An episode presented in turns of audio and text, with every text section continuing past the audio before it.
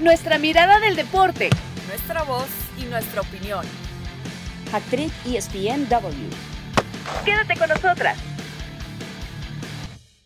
Lo ha hecho todo aquí, lo ha ganado todo, ha sido eh, de los mejores centrales de la historia y evidentemente cualquier decisión que tome es, es, respetada totalmente al 100%, ¿no? Y me parece bien, me parece bien. Se ha ganado el derecho a, a elegir el cómo y el, y el cuándo. Y Gerard puede ser lo que él quiera, por la capacidad que tiene, por el liderazgo, por la personalidad que, que transmite, puede ser lo que, lo que sea, lo que sea, lo que él quiera. Capacidad le sobra, sin duda. Actriz ESPNW. Hola, hola, bienvenidos. Otro viernes en el capítulo 80, un número redondo. Esto es Actriz. Gracias por estar con nosotros hoy. Toño Rea y Carolina Padrón. Nombres completos, bueno, hubiese dicho Antonio, entonces. Antonio, Antonio Rodríguez está con nosotros. José Antonio, Eh, por favor. José Antonio. Ah, no te perdona, perdona, José Antonio, disculpa, disculpa. Porque, porque Eh, podemos ir a, tu- a tu- a tus nombres también, Tocaya, ¿eh? Eh, sí, qué, qué- qué nece- qué innecesaria esta rudeza. Rudeza innecesaria, Cari, como la NFL. Pero bueno, en, to- hay- en todo caso, para mí sería Karina. Exactamente. Pero bueno, ya, ya, ya se mi teoría se vino abajo en, en el minuto uno de este programa. Pero bueno, gracias por estar con nosotros, por acompañarnos. Eh, hay que hablar mucho porque, bueno, ayer sorpresivamente Piqué anunció su retiro del Fútbol Club Barcelona. Eh, lo hace con un video diciendo que, bueno, que él, además, una frase me parece mítica, que ha dicho que él no soñaba con ser jugador, sino con ser jugador del Barcelona. Eh, y como mm, siente que después del Barça no hay nada, eh, lo, frase que podría agarrar Shakira para una canción fácilmente, eh, aquel después de ti no hay nada, eh, que ya se ha retratado mucho, pero bueno, el punto es que eh, ha decidido entonces colgar las botas a mitad de la temporada. Cari, te sorprende porque nos decía Moisés Llorens que era algo que no se estaba esperando, que una decisión que todavía eh, la prensa catalana no sabe por dónde, por dónde viene, pero que, bueno, ya vamos a hablar de las implicaciones, evidentemente, para, para el conjunto blaugrana de la salida de Piqué. Eh, me sorprende en realidad que no lo haya hecho antes. Es verdad que aún le quedaba medio año de contrato, pero su rol pasó de ser eh, de principal a ser parte de una rotación. Eh, eh, si bien tiene 35 años, yo ya lo veía un tanto incómodo desde hace tiempo en la cancha, o sea, en el banco también, y creo que tenía claro que si no era en el Barça no quería seguir en el fútbol, no como jugador, porque este, él sabemos también es un empresario, tiene muchos y buenos business, y por la trayectoria que ha tenido, seguramente tendrá también buenas opciones alrededor del fútbol, pero eh, hace tiempo que ya no se le veía bien a Gerard Piqué. De hecho, terminó un tanto expuesto también en ese partido ante el Inter, mucho se le achacó, Ujú. hubo hasta memes.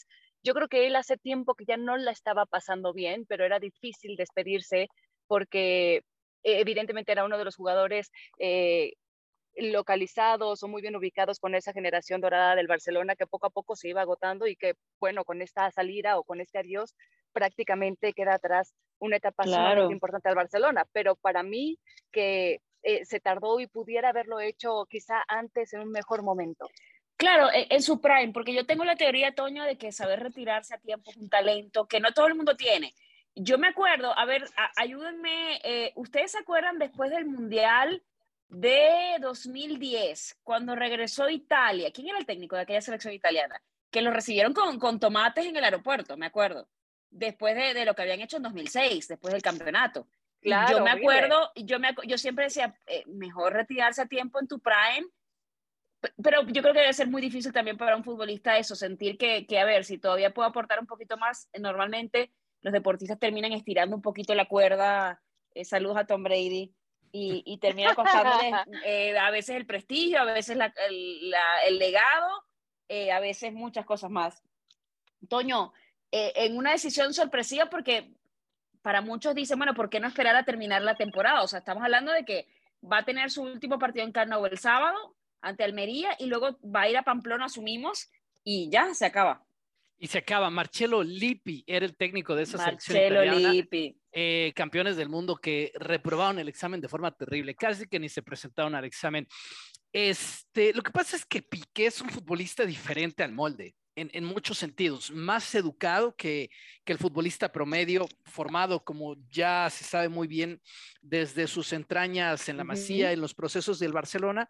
Bueno, y, y también hijo, hijo, de, hijo de abogado y ah, hijo, sí, sí. su mamá es neurocirujana, además. Eh, es, eh, es, un tipo educado, inteligente y, y, distinto al futbolista promedio. No que no los haya educados o inteligentes, pero claro. digamos que él, él, él es distinto al promedio de los futbolistas.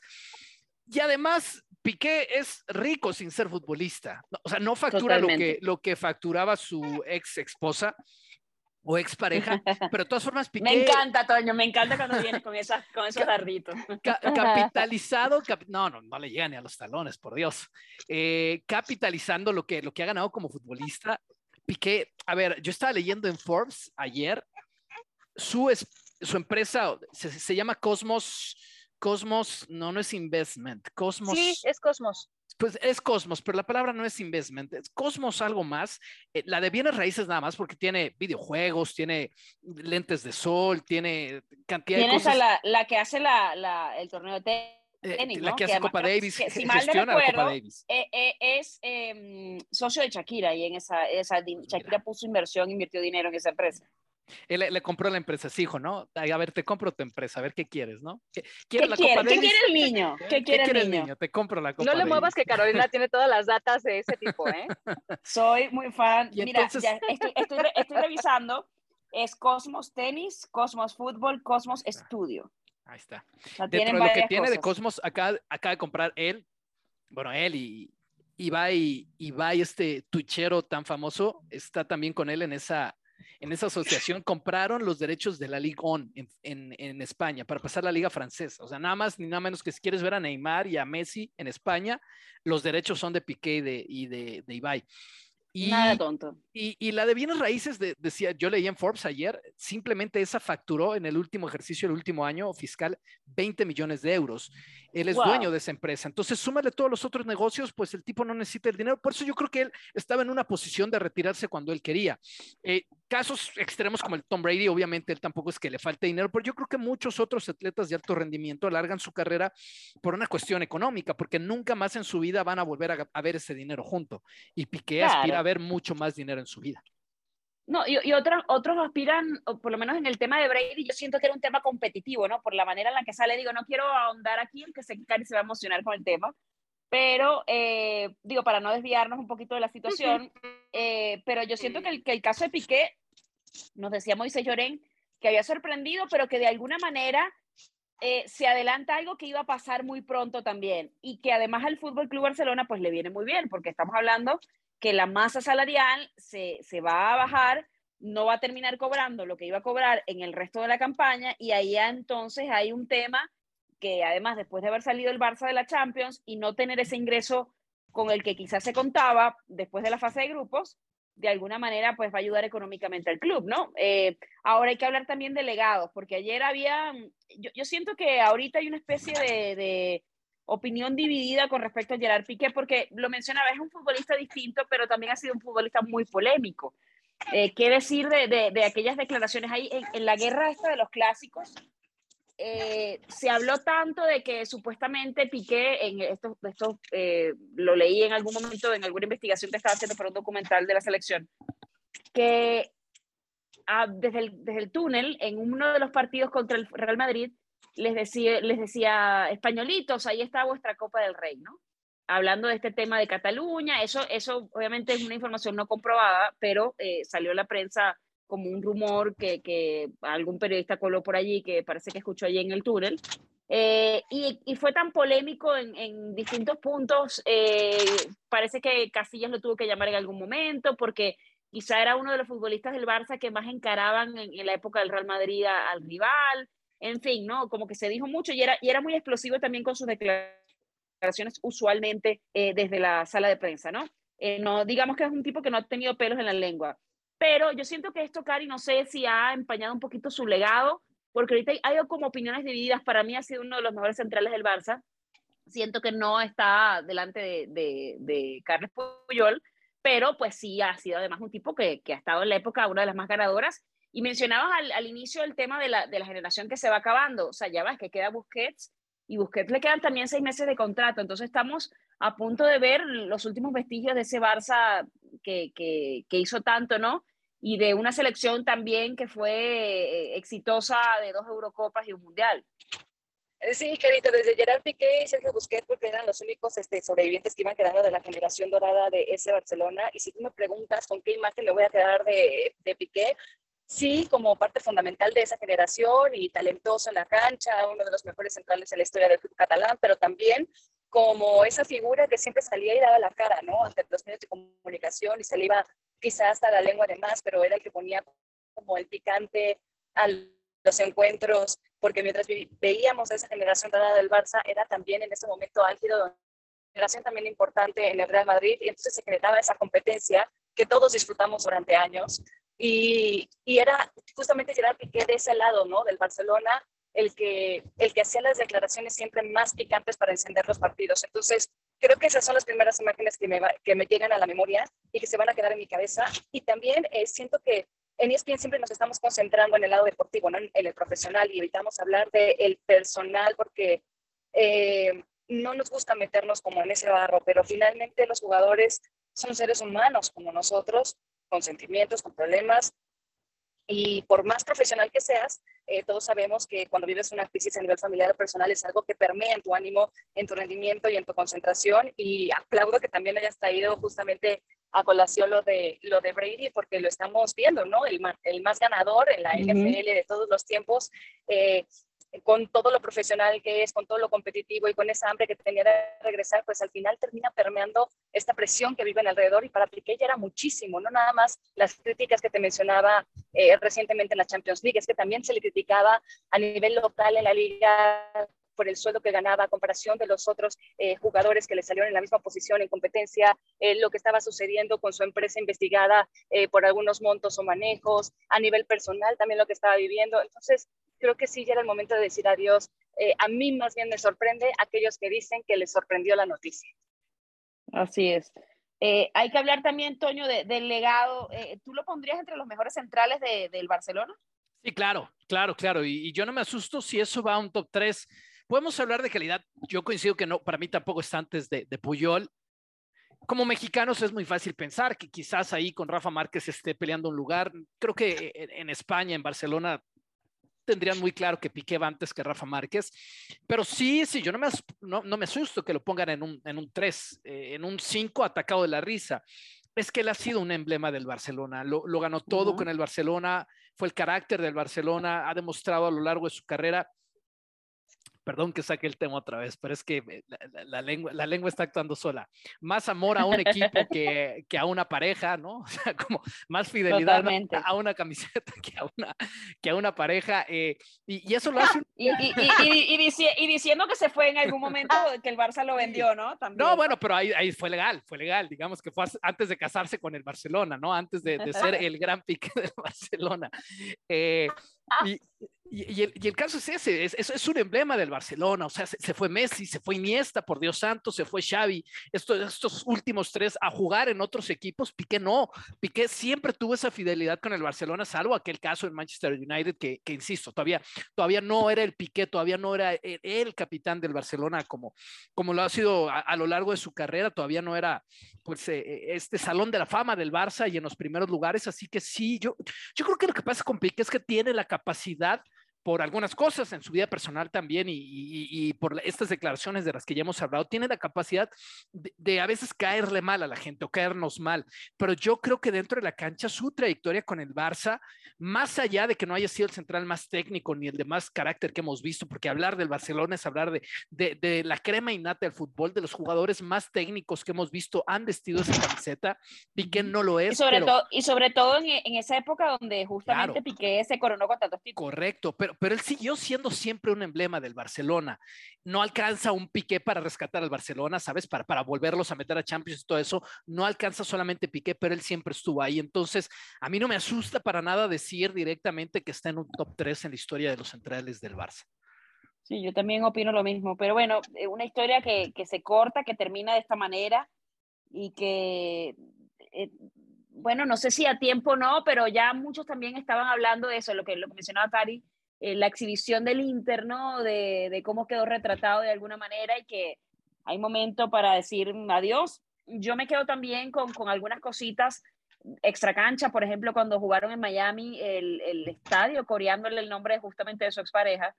Y yo siento que, que se mezcló como una cosa también con la otra y me parece que también, más allá de, pues, de que siempre él ha, ha mostrado como una fortaleza mental, como una fortaleza de carácter, pues sí te termina eh, una cosa como colándose en la otra, ¿no? En tu rendimiento personal, en tu rendimiento futbolístico y todo aquello, ¿no? Pero bueno, así que se va y se termina una época. Eh, hay que hablar también de la Champions, eh, porque nos extendimos demasiado con el tema de Piqué. Hay que hablar de la Champions y de los equipos que hasta ahora hemos visto mejor en la fase de grupos. para mí, y no sé si estarán de acuerdo, Toño o Cari, yo siento que el Bayern para mí ha sido como el más constante y el que le hemos visto una cara más de favorito, eh, más allá de los resultados de otros equipos, evidentemente, pero yo sí siento que cuando se hablaba y cuando se abrió el debate de si iban a, extrañar a Robert Lewandowski, el Bayern se empezó a reír un poquito, eh, repartió los goles y es, parece que fuera una maquinaria que da igual quién esté sentado en la sala de motores, es que siempre va, avanza y, termina eh, siendo claro favorito para, la competencia. A mí me encanta lo del Bayern, o sea, todos los puntos disponibles, arrasando o arrollando, como eh, se diga, eh, pleno de victorias, además en un grupo que era sumamente complicado, pero con el Bayern me pasa esto, claro que es como muy arrollador en, esta, en estas instancias, pero luego pues uno pensaría que tendría que ser el máximo candidato para llevarse los títulos año tras año y por algo siempre se nos termina quedando de repente en el camino, ¿no? Eh, entonces, aunque no lo dejo de poner como en mi top 3 eh, de grandes candidatos, también no dejo de pensar en lo que es el Real Madrid en, este, en esta competición, es la bestia de este torneo, van mejorando también el rendimiento, lo de Valverde es eh, increíble porque se encuentra como en su momento al dente y si tuviera que poner a otro equipo para completar ese podio, para mí tendría que ser Manchester City. Ya con Haaland están en modo bestia, entiéndase bien mi expresión, por favor, pero eh, era el elemento que le faltaba a este conjunto, un referente al ataque más que lo que ya venía haciendo De Bruyne. Y ya eso debe de significar para mí también un ultimátum para Guardiola, ¿no? Porque eh, está clarísimo y lo hemos dicho eh, que se acabaron las excusas. Sí, que se acabaron las excusas de alguna manera, Toño, eh, porque el, el, City evidentemente es claro favorito y tiene todos los elementos para, pero no ha pasado. No ha pasado, no ha pasado, eh, pero cumplieron en su grupo, ¿no? Lo ganaron, lo ganaron con antelación como el Real Madrid y eso está bien, es lo que se supone, como, como lo hizo el Bayern dominando en su grupo, pero como por ejemplo no lo pudo hacer el Atlético de Madrid, como no pudo competir el Ajax, como no pudo competir la Juventus, entonces está, está bien por el Manchester City. Estás obligado a ese nivel a, mostrar certidumbres, a mostrar estabilidad y el Manchester City normal, como el Real Madrid, lo hicieron con antelación muy bien. Yo le voy a dar una mención honorífica, no me quiero escuchar demasiado hipster al Benfica. El Benfica ganó ese grupo del Paris Saint Germain de, de, Juventus y de, de Maccabi Haifa. Está bien, no van a ganar la Champions, pero mención honorífica para el Benfica. Ok, a ver si nos tenemos que quedar con una decepción. Eh, Cari, ¿con cuál sería? ¿La del Barça o, cuál? No, Atlético de Madrid. O sea, lo de Barcelona sí es una decepción porque sabemos eh, la caída que han tenido y que ya es por segundo año consecutivo que están eliminados en fase de grupos. Pero lo de Atlético, hace rato, mira, yo me acuerdo perfectamente que eh, hace dos años grabé un video para ESPN Digital y todo el mundo, o bueno, así lo sentí yo, eh, de España, se me vino encima porque yo criticaba lo del cholo. Em, a mí me encanta la filosofía del cholo, que es demasiada entrega, demasiada garra, pero llega un momento donde también el discurso desgasta. Y siento que eh, lo del Atlético se veía venir. En su momento era la discusión de que el Atlético no podía competir a nivel plantilla o económico con lo que hacía el Barcelona y el Real Madrid pero ahí fue cuando le abrieron la cartera al Cholo, le dieron además a él un contratazo donde estaban prácticamente empeñando la casa y ya no había pretextos y de todos modos seguían cayendo, la liga se les escapaba, en la Champions League ya no figuraban. Entonces para mí lo del Atlético ya es como eh, eh, eh, eterna decepción, o sea, ya están por los suelos. No, y, además en el último lugar de sí, sector. O sea, ya ni para la Europa League les alcanza. Yo, yo siento que, que, las diferencias, o sea, porque el Bayern, Inter, Barça y el Victoria, ok, tú decías, bueno, el, el Victoria probablemente quede de último, como evidentemente pasó, pero sabías que, que iban a estar luchando eh, esos tres grandes nombres por el grupo, pero el grupo B, a ver, está Porto, Brujas, Leverkusen y estaba el Atlético. Te daba la impresión de que, Toño, podrían hacer más, pero, pero no pasó, evidentemente. Ahora, Toño, si te tuvieras que quedar con alguna sorpresa, ¿con cuál sería? ¿Buena o mala? Buena la, la, del Benfica, o sea, esa, esa medalla de honor que ya decía, me gusta el Borussia Dortmund, eh, avanzando en ese grupo por encima del Sevilla, ¿no? E, esas dos me parecen bastante, bastante bien. Por lo demás, no veo nada del otro mundo que no se haya mencionado ya en el podcast. Lo del Napoli también es una gran sorpresa por ganar ese vaya, grupo vaya con, que el Liverpool sí, ahí y porque mantiene el paso a dos carreras, ¿no? Está, está no, corriendo y mantiene aquí. el paso en la Serie A también. Así o sea, es, que está, es está corriendo aquí. Está ganando esta carrera y en la otra también está cumpliendo. Es un equipo que, que creo ya pasó es, esa primera parte de la temporada en la que todos decimos, no, se van a caer. No, ¿sabes qué? No, no le va a aguantar el paso, Ujú. Juventus, por decir, ¿no? No le va a aguantar el paso al campeón, al Milan, no le va a aguantar. Y en su grupo, olvídate, está el Liverpool. ¿Qué va a ganar ese grupo? Que además es el grupo A. Y está el Ajax, que, que tiene un pasado reciente más exitoso en Europa que, que el Napoli. Entonces, ahí- y ganó el grupo y lo ganó con autoridad. Digo, per- perdieron el último partido, pero ya casi que lo tenían asegurado. Entonces, un, un plantel bien profundo. Osimhen estaba lesionado, regresó, regresó en Italia y regresó con goles. eh, si no me equivoco, apenas la jornada pasada hizo un hat-trick. Osimhen, eh, eh, me, me gusta, me gusta el Napoli y les estoy comprando la historia. Así es. Bueno, vamos a hacer una pausa entonces en esta edición de Hat Trick y ya regresamos para hablar de algunas noticias en Pumas, en Chivas y lo que viene a continuación con las nuevas eras de los técnicos. Ya regresamos. Hat-Trick ESPNW. Retomamos para conversar un poquito de los nuevos técnicos. Rafa Puente Jr. está al mando del conjunto Pumas, por cierto, entrenando todavía sin Dani Alves. Y hay que hablar también de Bélico Paunovic, el nuevo técnico de las Chivas. Eh, Toño, ¿cuál te ha sorprendido más de, esta, de, estas, eh, de estas dos asignaciones? Porque, bueno, evidentemente Paunovic es un desconocido en este momento para la Liga MX y quizá a, a los europeos del Este pues no le ha ido tan bien en, en la Liga MX sin, sin tomar en cuenta, evidentemente, que pueda ser una tendencia, pero pues es un antecedente, básicamente. Sí, bueno, so- solo el caso de Bora es como la, la excepción, pero no, lo de Paunovic fue lo que sorprendió más, es que, o sea, lo, lo de Rafa sorprendió. Sí, lo otro, no sé qué haya más allá en el espectro de, de, de la lengua española de sorprender, es que, es que era completamente fuera de toda posibilidad, o sea, Ujú. eh, a, a Mauri se voló la barra con lo de Paunovic. Ojalá le vaya Pero bien, digo, pero... quizá confiando un poquito en, en Fernando, ¿no? Sí, En pero, Hierro. no, no, claro, pero, o sea, ¿cómo te diré? Yo, yo hubiera pensado, es como si me dices, es que, es que eligió a Greg Popovich, el entrenador de los Spurs, ahora va a dirigir a las Chivas. O sea, a eso me suena traer a Paunovic, no sé si me explico. O se trajo un Sí, claro, entrenador claro. de voleibol que fue campeón con Brasil. Eh, No, obviamente es una exageración lo que estoy haciendo, pero fue completamente sacado de, de- de contexto. Entonces, respondiendo a tu pregunta, ¿qué me sorprendió más? Pero por años, luz lo de Paunovic. Rafa por lo menos es conocido, por lo menos es mexicano, por lo menos eh, ha, ha dirigido en esta liga. Eh, eh, Paunovic es como, eh, en serio, como si trajeras a, a Joe Biden a, a- a dirigir al Necax. O sea, así me sonó lo de Paunovic. Cari, ¿cuál, cuál es tu opinión sobre todo de, de expectativa? Porque, a ver, ahora la- los fanáticos de la Chivas, yo no sé si, si se, se está esperando trascender, si se está esperando ver más o menos por dónde va a ir la cosa, o sea, qué esperar de, sobre todo de Chivas.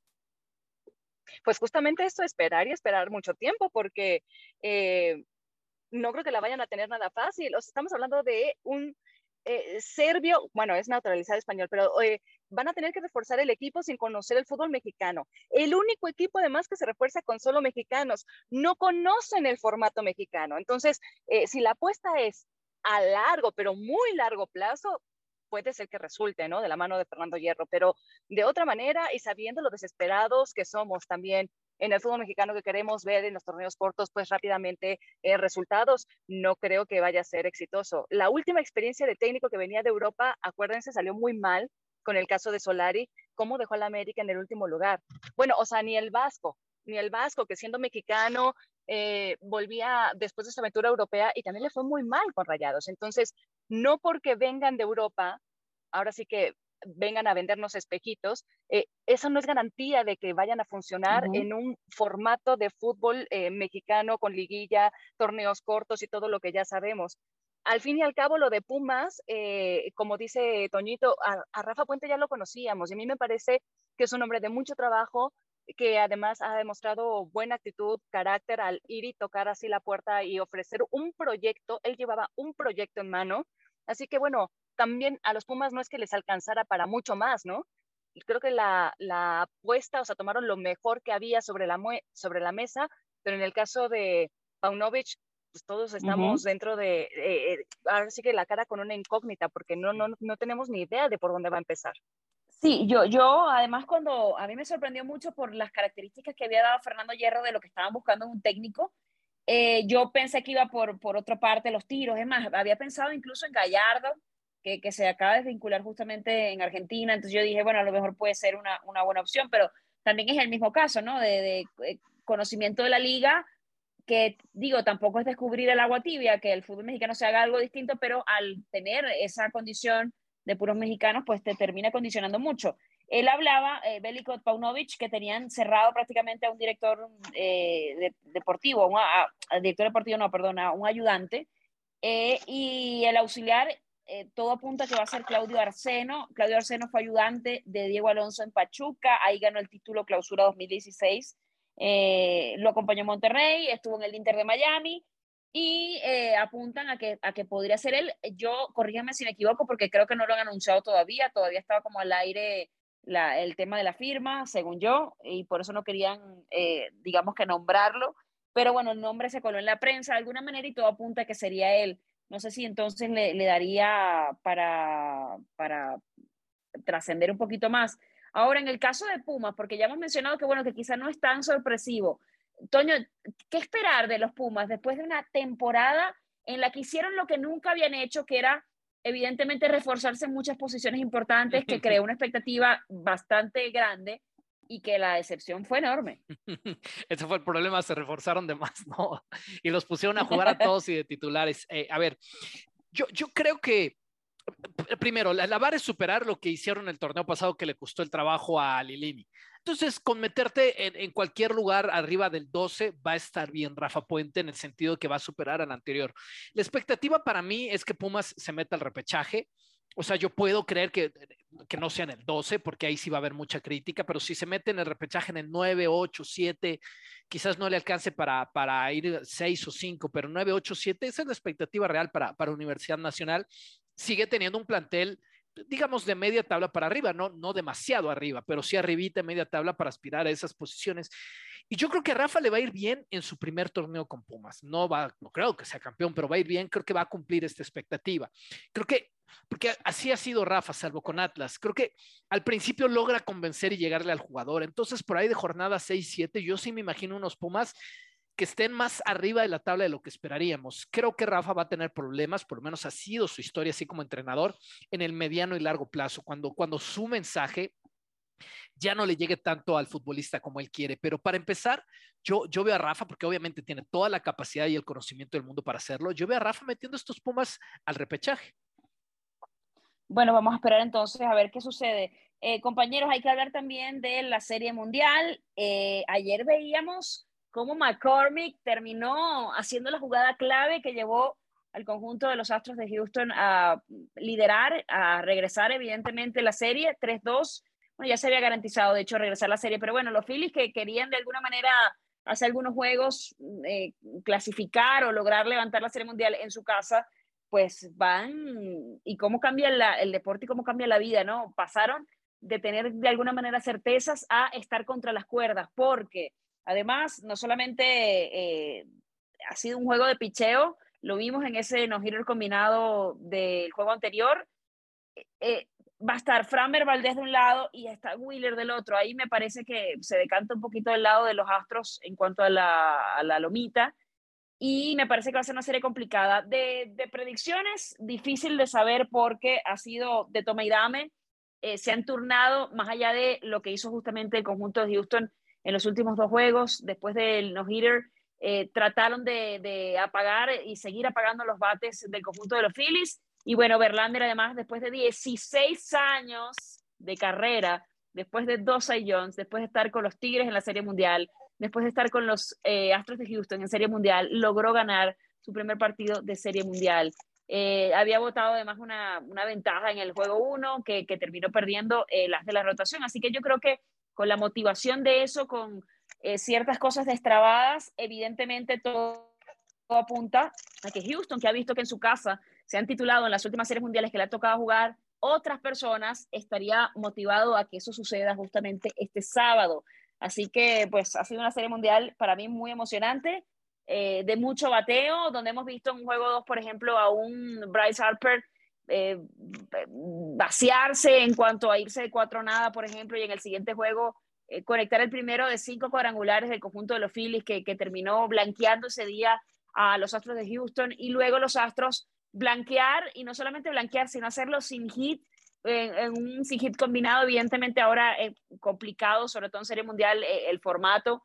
Eh, Cristian Javier eh, inició esa trayectoria con cinco juegos, cinco innings impecables. Y bueno, ya después la batería dominicana, bueno, terminando con Presley, que Ernesto bromeaba un poquito y que el dominicano Presley, eh, terminó pues asegurando lo que podría pasar entonces este próximo sábado. Mi predicción sería, yo creo que va a haber un séptimo juego. Eh, y mi predicción indicaba antes que los Astros eran favoritos. Vamos a ver si, si termina eh, siendo real. Lo mencionaba también ayer, creo que ha sido una de las series más difíciles de predecir en cuanto al comportamiento de lo que han sido ambos equipos. Así que bueno, yo creo que podemos lanzar una moneda al aire y ver quién, quién va a ganar. Eh, chicos, Toño, Cari, tenemos que despedirnos. Ha sido un gustazo acompañarlos este viernes. No sé si quieren cerrar, Cari, con algo, Toño. Yo nada más diré que mi deseo, mi deseo, más que predicción, es que sean los Phillies campeones y que sí lleguemos a los, al séptimo juego. Ok, me gusta, me gusta el bonito, el séptimo. Toño.